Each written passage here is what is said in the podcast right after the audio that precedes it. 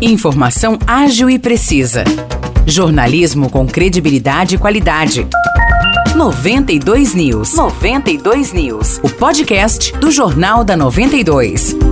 Olá, eu sou Morris Projan e a partir de agora você fica bem informado sobre as principais notícias do dia em nossa cidade e região. No episódio 568 do podcast 92 News, você confere. Uma forte chuva de granizo atingiu São João da Boa Vista e Águas da Prata por volta das quatro e meia da tarde de ontem. Foram cerca de 20 minutos de chuva que deixaram ruas, casas, jardins e outros locais cobertos de gelo. O fenômeno chamou a atenção de diversos moradores que tiraram fotos e gravaram vídeos das grandes pedras de gelo. Apesar da chuva ter sido intensa, segundo a Prefeitura de São João da Boa Vista, não foram registrados pontos de alagamento. Em Águas da Prata, a Prefeitura fará uma força-tarefa hoje para fazer reparos em possíveis danos que tenham ocorrido na cidade. As ocorrências podem ser informadas na ouvidoria pelo WhatsApp 19 99969 9241. A Prefeitura de Aguaí implantou na rede municipal de educação o Programa Educacional de Tempo Integral Municipal, o PETIM.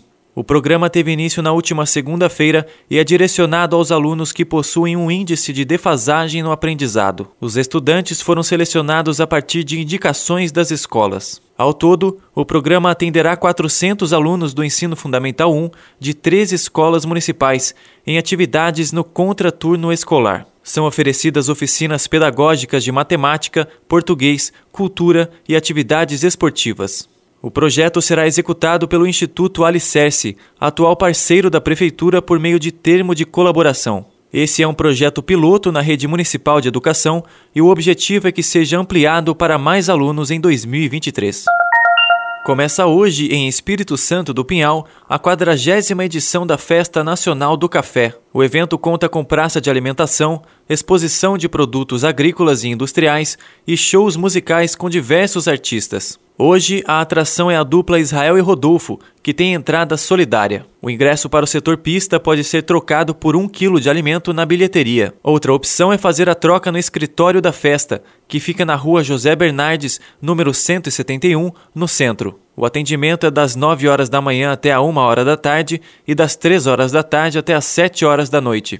Amanhã, a festa do café conta com duas atrações: Denis DJ e a dupla Ícaro e Gilmar. No sábado, dia 12, o show é da banda Roupa Nova. Já em 13 de novembro, os Barões da Pisadinha animam a festa. E fechando a programação, no dia 14, a dupla Diego e Vitor Hugo se apresenta, também com ingresso solidário.